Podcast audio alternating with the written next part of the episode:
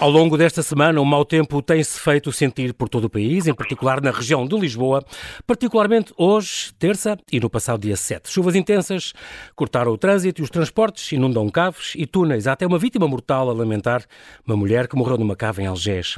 Só esta tarde de terça-feira, dia 13, houve mais de 1.400 ocorrências devido ao mau tempo, com mais de 57% a serem registadas aqui no distrito de Lisboa.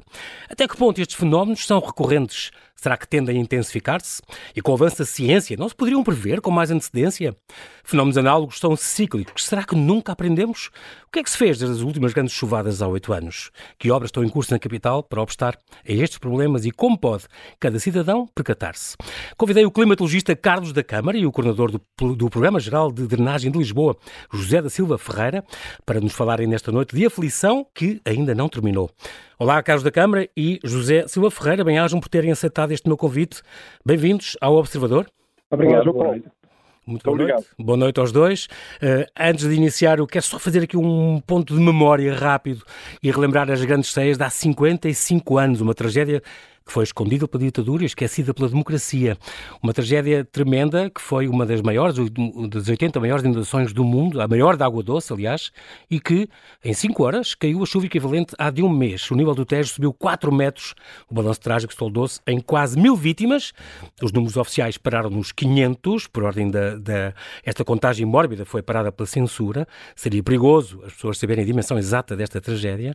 Centenas de feridos, milhares de desalojados a lamentar. Não estamos ainda nesse ponto, mas Uh, o, que é que, o que é que tem sido feito? Será que estas coisas podem acontecer mais vezes?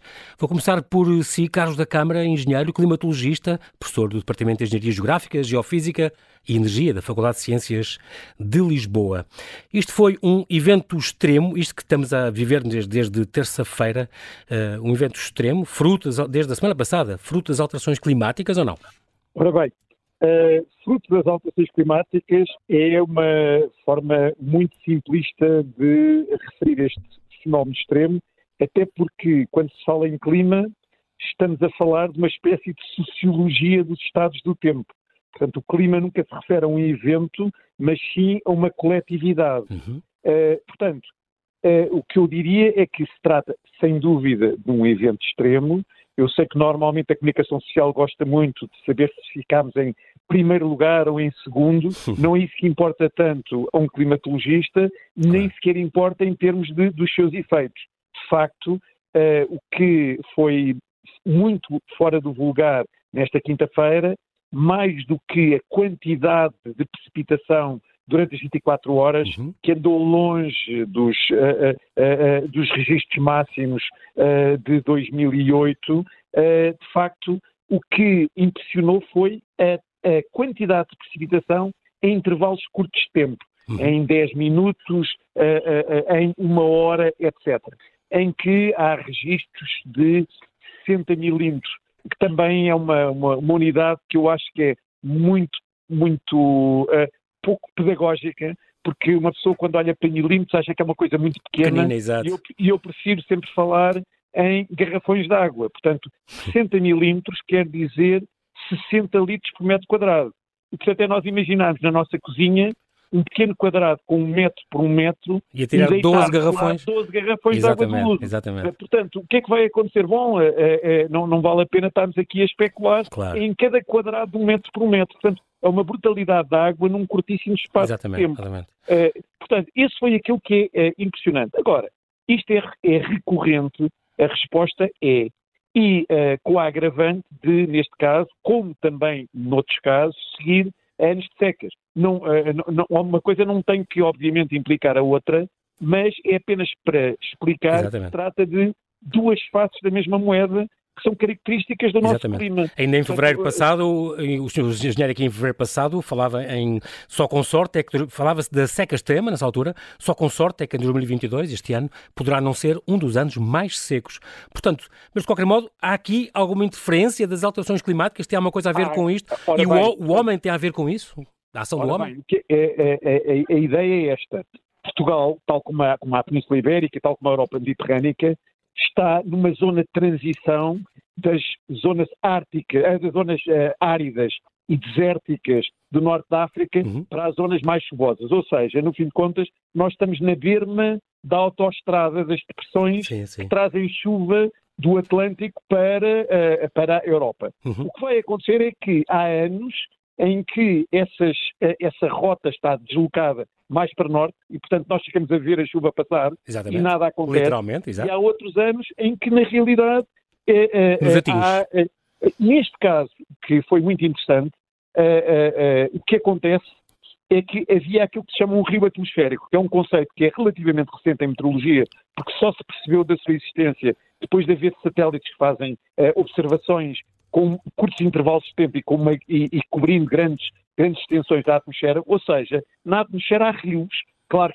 rios no sentido de okay. que não é água líquida, é vapor d'água, uhum. mas em que formam extensões com enormes comprimentos indianos, tal e qual como um rio, uhum. e uma largura muitíssimo mais pequena. Ora bem, se olharmos para os mapas de quinta-feira, era espantoso. Via-se um rio atmosférico que vinha do Atlântico, digamos, da, da, da, da parte do Golfo da Guiné, por aí, portanto, Exato. cheio de vapor d'água, que era transportado para oeste de Portugal e depois havia uma depressão, portanto, uma zona de baixas, baixas, uhum. pressões, pressões situadas a noroeste de Portugal, que bombeava essa água, ou esse vapor d'água, para Portugal. E, portanto, no fim de contas, tivemos a conjugação do rio com um mecanismo que ainda fazia com que a, a, a precipitação fosse mais o processo do uhum, vapor uhum. d'água se transformar em, em, água fosse muito mais efetivo. Portanto, Para além disso, uhum, depois, sobreposto a isto, há bolsas de instabilidade que provocaram, de facto, que em determinadas regiões, em particular na cidade de Lisboa, houvesse quantidades muitíssimo grandes de precipitação em curtíssimos intervalos de tempo. Onde é que as alterações climáticas aqui jogam?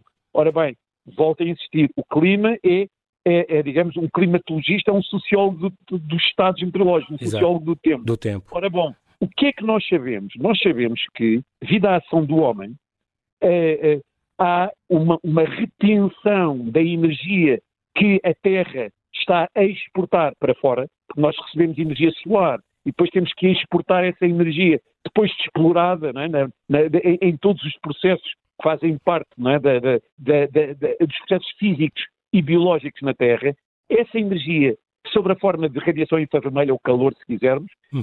ela, eh, eh, ela, tem que atravessar a atmosfera. Se a atmosfera tiver mais gases com efeito de estufa, é, é, parte fica retida, o que quer dizer que a atmosfera tem que reagir é essa mudança no balanço energético. Para, para voltar a repor o equilíbrio, não é? Exatamente. Exatamente. Portanto, no fundo, todos os sistemas que duram, é começar por nós mesmos, temos sempre mecanismos ditos de retroação em que reagimos a qualquer Exatamente. Forçamento que nos façam. Uhum. A, a, a, natureza está a reagir da forma que ela sabe para manter o seu equilíbrio. De, um dos aspectos, entre muitos, é que a dinâmica dessa circulação da atmosfera é tal que o ciclo da água é muitíssimo mais intenso. Por outro lado, a atmosfera estando mais quente, consegue reter mais vapor d'água. Nós sabemos que Sim. uma maneira de condensar a água é num copo de whisky pôr gelo e a água condensa-se nas paredes do copo Exatamente. de whisky. Porquê?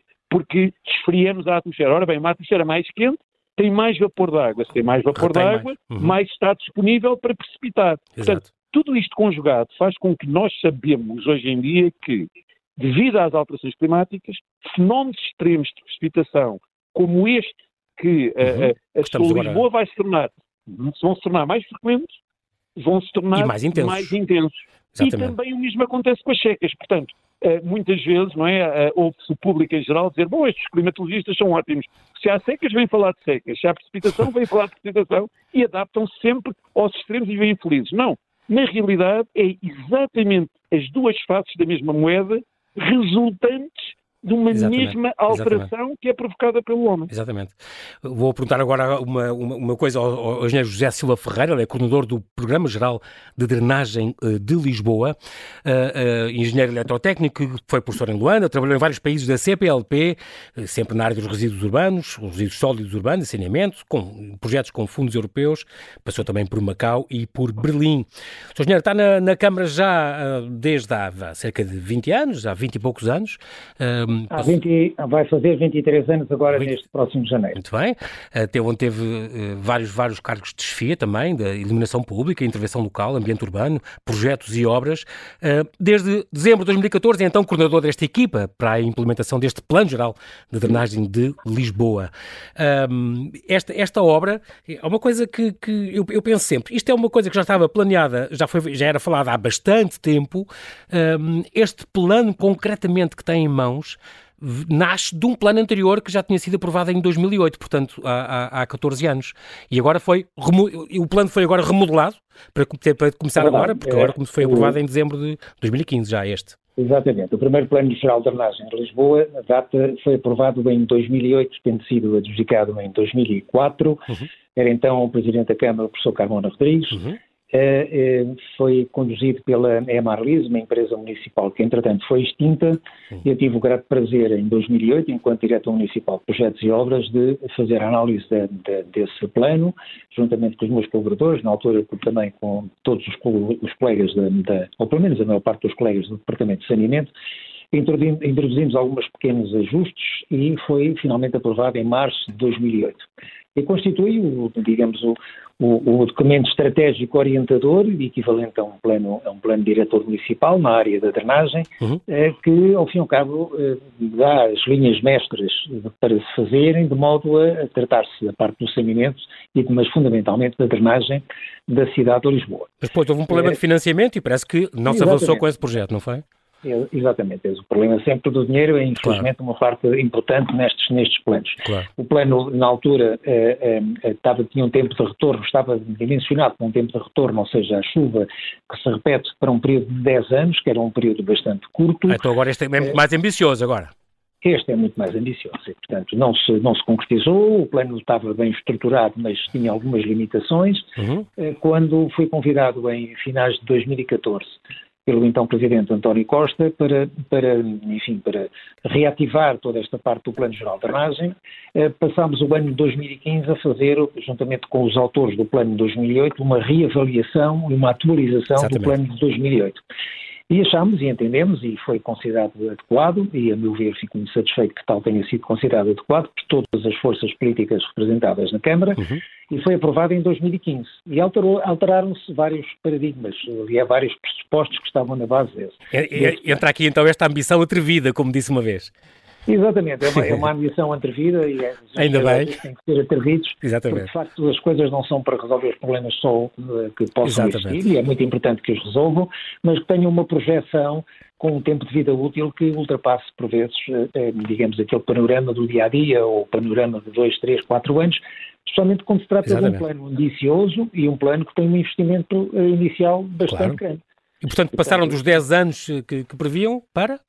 Para 100, para 100 anos. 100 anos, pronto. Portanto, temos 100 anos, ou seja, a chamada chuva centenária, que infelizmente a chuva centenária está-se a aproximar mais de uma realidade do que uma utopia. Exatamente, exatamente. Porque as alterações climáticas que o engenheiro Carlos Gama falou há pouco tempo, uhum. há pouco uh, atrás, uh, são uma realidade, já não são exatamente. utopia, já não são uma ideia de que, conhecida e debatida Infelizmente, infelizmente estão aí, não é? Exatamente. E é verdade, são, são dia a dia e todos nós sabemos que infelizmente há uh, períodos de grande seca e há períodos de grande pluviosidade. E no caso concreto, a pluviosidade uh, uhum. é um facto. Se tivéssemos dúvidas, a última semana Exatamente. e a última noite deram resultados evidentes da natureza a dizer Portanto, olha que este problema não está resolvido, ou pelo menos não está mitigado. Portanto, este, este plano, esta obra que tem em mãos agora, uh, um, está preparado para fenómenos extremos, para chuvas intensas, cuja probabilidade estatística, então, é de uma a cada 100 anos, mesmo que esteja a é? contar a partir é. de agora, realmente é o que estamos a viver um bocado. É verdade, estamos a evoluir um bocado, de facto, e continuamos nesta, nesta, nesta, nesta, nesta questão que estamos agora a ter e esta, esta perspectiva que temos a estar, ao fim e ao cabo, em contacto, eh, calhando muito em breve a chamada chuva centenária não é tão utópica quanto isso, infelizmente. Exato. Essa é que é uma realidade. Nós tivemos em 2018 para termos, enfim, safarmos à última da hora, nós, os residentes em Lisboa uhum. e nos arredores, com uma tempestade tropical Leslie, e que, felizmente, quando se aproximava de Lisboa e tudo apontava pelos dados da UNOA e mais tarde pelo próprio ITMA, que vinha atingir Lisboa, acabou por ser desviada para o norte e passou na zona é da, da, Figueira da Foz e abriu, apesar de ter diminuído a sua intensidade, uh, abriu um rastro que, que, é, que é perfeitamente visível, ainda hoje, em algumas partes, na zona da Figueira da Foz se tivesse passado por Lisboa, Exatamente. a perspectiva que tínhamos dado era que seria uma, uma, uma poderia dar eventos por Pelo menos tão, tão intensos como os de agora. Uh, sim, praticamente. Da ordem dos 50 anos, era a nossa perspectiva na altura. É. Felizmente, felizmente não passou, mas, eh, bem, não, não escapámos daquela, não escapámos destas. Muito e a verdade bem. é que estamos, uh, sujeitos, nós residentes de Lisboa, mas eu diria que todo o país, infelizmente, a situações destas. Muito bem. Regresso aqui ao, ao climatologista Carlos da Câmara, até porque eu sei que não vai poder ficar connosco até ao fim, por isso aproveito a sua presença aqui uh, para nos dizer uma coisa. Esta, esta questão da. De, já falámos das alterações eh, climáticas. Estava agora a pensar um bocadinho desta, das previsões. Este, eu sei que tem este conceito, há o forecast, que tem a ver com a, com a, com a, a previsão da, do, do, tempo, por exemplo, e uh, o setor fala em nowcast, no sentido em que são, a gente consegue saber o tempo que, que vem aí, através de imagens de satélite, que dão as nuvens, dão os ventos, e, e o radar dá, dá até a precipitação, mas é difícil esta previsão em curtíssimo prazo, daí o nowcast. O que é que nós, uh, até fez uma, tem, tem, feito uma analogia uh, com, com, o nosso CR7, o nosso Cristiano Ronaldo, sobre isso. Exatamente. Já agora, uh, permitam-me só um diga, diga. comentário, que há pouco falava-se do furacão Leslie, é, que teve uhum. aqueles prejuízos todos. Uhum. Só vou dar um dado para se perceber o que é que, são, o que, é, que é a tal assinatura das alterações climáticas. Existem registros fiáveis de furacões no Atlântico desde 1851. Quando Sim. é que foi o primeiro furacão a atingir a península? Foi em 2005. Até de 1851 até 2005, nunca nenhum tinha chegado aqui à península. Eu lembro, ou aqui a Portugal, eu lembro perfeitamente Sim. dele que era vice-presidente do Estudo de Meteorologia na altura. Uhum. Seguiu-se Leslie em 2018, Alfa em 2020, uh, Ofélia em 2017 e Daniel em 2022. Portanto, de repente, dá a sensação que Exatamente. os acordaram. Porquê? Porque, na realidade, tem que ver com esse forçamento da atmosfera e a resposta da atmosfera que vai fazer com que estes bicharocos se formem mais a norte e progridam mais para norte.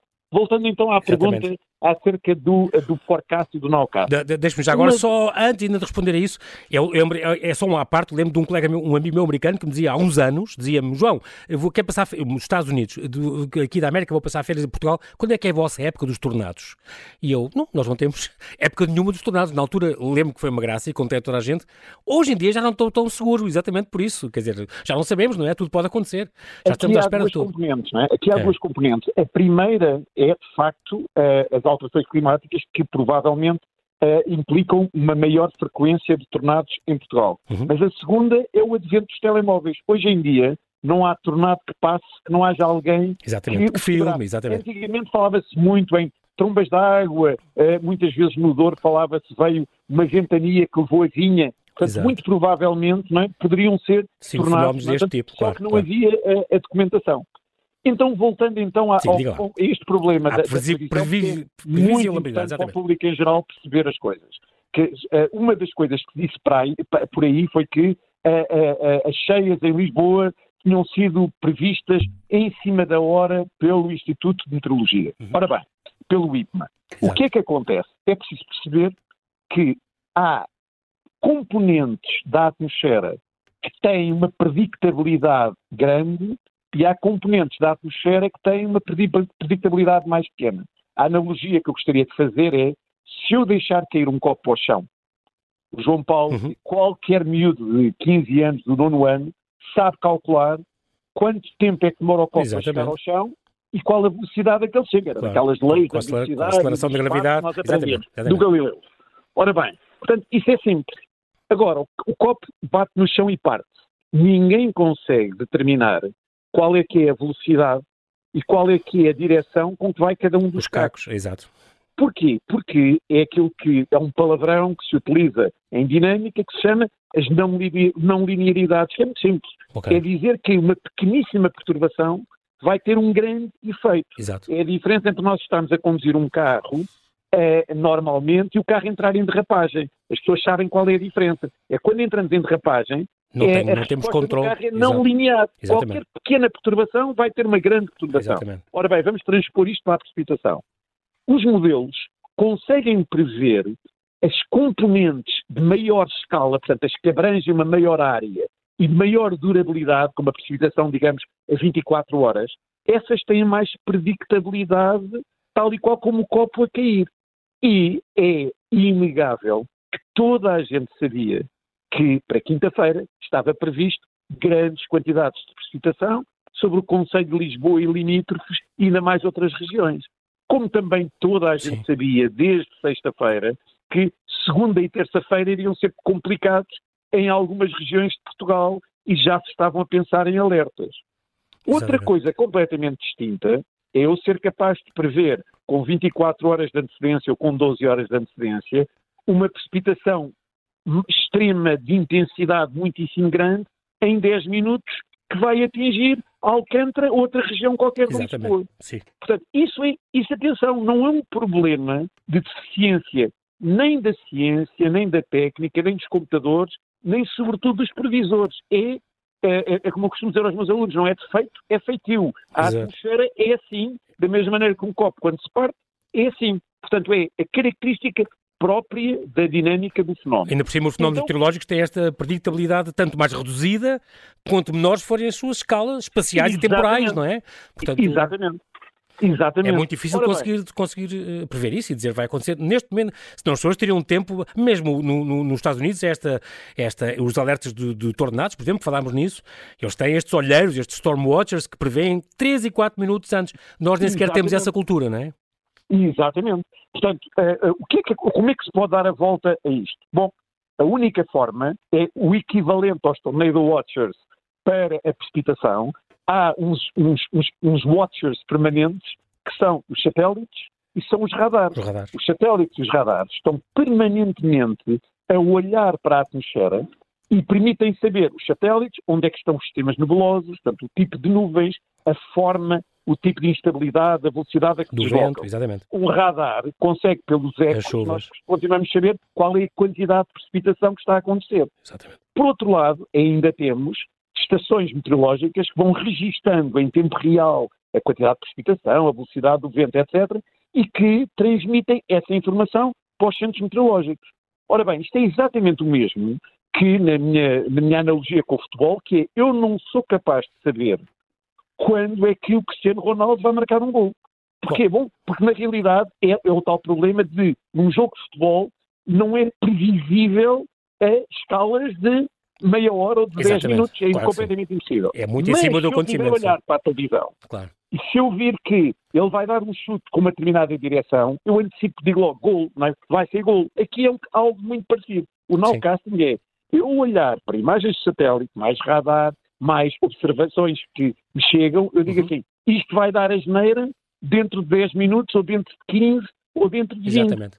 E o que acontece é que nós temos que aprender a lidar com este tipo de situações, tal e qual como os americanos aprendem a lidar Exato, com o tornado. Quando, quando eu estive nos Estados Unidos, a minha filha, que na altura tinha dois anos, lembro perfeitamente de chegar a casa muito contente por se chamar Ana, porque era, era A, e só tinha ah. que decorar o nome de uma colega, porque a outra era a dar a mão à professora. Eles aprendem com dois anos que se tocar a sirene, e toca a sirene uma vez por mês na época dos tornados, portanto é na uhum. primeira quarta-feira ao meio-dia, qualquer coisa deste género, sim, sim. eles sabem, desde os dois anos, três anos, têm imediatamente que se pôr todos de mão dada e a primeira comandada à professora para se dirigir para o abrigo. Ora bom, aqui em Portugal, quando se vê uh, pessoas que não, nem sequer se lembram de que não deve ir para um túnel, não deve ir para, uma, para um leite cheia, quando há chuva, portanto, mesmo sem ser preciso ninguém vir dizer, é um problema de falta de é informação de base. É um claro, problema cultural. Claro, é cultural, Portanto, completamente. Nós temos Com estas chuvas intensas, ninguém se deveria meter em túneis e as pessoas deviam saber isso, não é? E tentar proteger-se não em caves, tirar os carros das caves e, e, e das garagens afundadas. É, é um bocadinho este, este, problema que nós não temos essa cultura. É, é um bocado assim. E, nós, e de facto ninguém pode dizer que não sabia. Bom, quer dizer, o problema é muitas vezes pois, claro. há essa é possibilidade e depois não se concretiza, não é? Mas também já agora a respeito da previsão, o que eu costumo sempre dizer aos meus amigos quando é que de facto, os meteorologistas devem ser relativamente bons no que fazem, porque as pessoas notam sempre quando eles falham. É tal e qual como os médicos. Nós sabemos sempre apontar, ele falhou o diagnóstico, mas achamos a coisa mais natural do mundo que se acerte no diagnóstico. Ora, com a meteorologia é algo muito parecido. Nós só nos lembramos quando falha. E eu digo ainda bem. Porque se fosse ao contrário, exatamente. ninguém ligaria. Portanto, na realidade, a meteorologia tem avançado enormemente na qualidade da previsão. Agora, o problema que se põe é como é que essa informação chega ao grande público?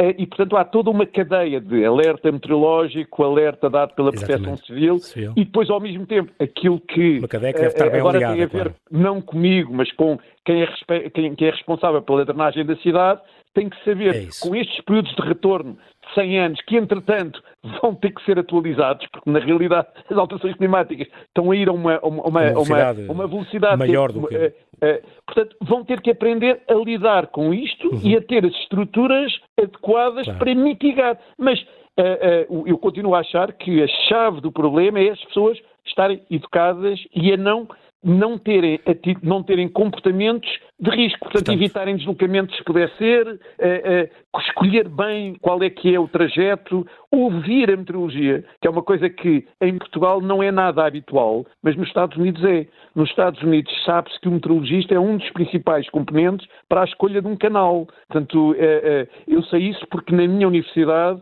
havia uh, uh, uh, o departamento de metodologia era muito forte Colômbia, em comunicação Missouri, e jornalismo uhum. e sabia-se que é chave muitas vezes para a escolha do canal. Aqui não. Porquê? Bom, porque felizmente talvez tenhamos menos extremos, mas Exato. também o problema é que quando eles chegam também temos pior preparados. Claro. Isto e sismos são os dois grandes, os dois grandes uh, perigos que nós temos e que temos que estar preparados e, e tem que ser pequeninos. Portanto, esta, esta educação começaria a partir da escola, portanto, na escola, na escola já deveria ser falado, fazer estes, estes exercícios, as pessoas estarem preparados.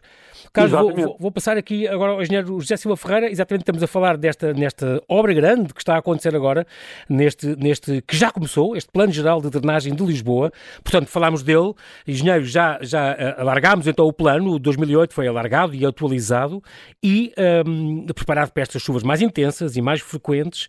E então, no fundo, no fundo, Lisboa vai ser dotada destes dois grandes túneis de drenagem. No fundo, são super coletores, se não me engano, há um até com mais de 5 metros, portanto, diâmetro interno, não é o maior que, que a cidade vai ter. E estes dois super coletores, estes corredores, digamos, subterrâneos, que vão uh, drenar, ajudar a drenar a cidade de Lisboa para estas ocorrências extremas, certo? É isso que consta o plano. É isso mesmo. Então, é importante, eh, se me permite, eh, voltarmos um bocadinho atrás. Um plano é um documento estratégico. Nesse plano estratégico, uhum. Eh, destinado à drenagem da cidade, há quatro vetores que eu gostaria de frisar. E que já há muita coisa feita em alguns deles, uhum. e que não é, não, é, não é de desprezar esse trabalho já feito.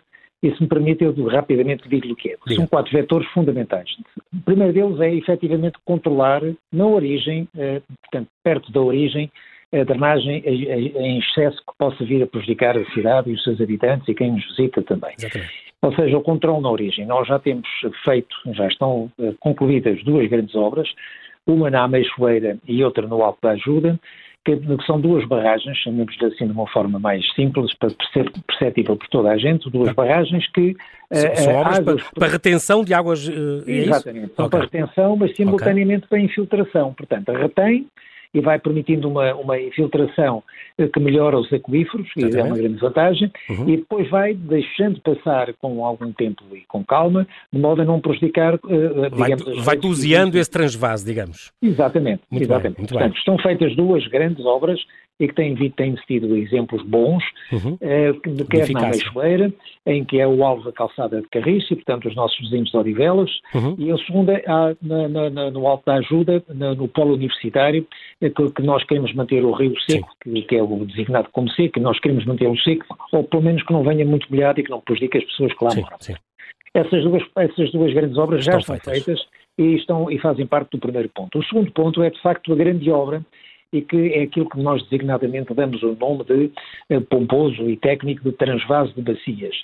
Okay. E é consubstanciado na prática pelo projeto de dois túneis. Projeto esse que nada mais é do que tentar ver onde é que existem efetivamente possibilidades de haver uh, um acréscimo grande de drenagem quando de eventos pluviais eh, significativos uhum. e evitar que haja para si, é como se fosse uma espécie de uma válvula Exato. nesses locais, de modo a que se de facto passa um determinado limite que pode prejudicar quem esteja jusante dessas, desses, dessas zonas, nós queremos é que essa água a mais, chamemos-lhe assim, seja desviada para os túneis, que Exatamente. são supercoletores, são dois túneis com o mesmo diâmetro interno, limpo, de 5,5 metros, uh, idênticos a alguns que o metro tem feitos para as suas carruagens. Okay. O nosso é um bocadinho mais pequeno, habitualmente os metros têm 8 metros e meio, nós e, temos 5 metros e meio. Este caneiro de Alcântara que existe, onde era aquela ribeira, aliás, Lisboa está atravessada por estas ribeiras, não é? Como era a Almirante Reis, é, está sobre uma ribeira, como é a Avenida de Liberdade, é a mesma história. Basta olhar Exatamente. para um mapa geológico de Lisboa uh, para perceber isso. Correto. Em Alcântara também havia, aliás, Alcântara, quer dizer, a ponte, é um sítio onde havia pontes, uh, um, e aliás, se não me engano, houve até há uns anos um acidente que abriu um buraco num desse, no, no caneiro de Alcântara, até um autocarro carro ia sendo engolido. Um, foi na zona esse... ali da estação de Campolide. Exatamente, exatamente. Este, este, estes túneis vão ser muito maiores que esse caneiro, que aquilo tem, tem sempre água, não está água. o, caneiro, o caneiro tem várias dimensões. Nesta okay. zona onde caiu o autocarro também tem perto de 8 metros de, de, de, de largura, não é exatamente um círculo, uhum. mas tem à volta de 8, 8 metros e picos.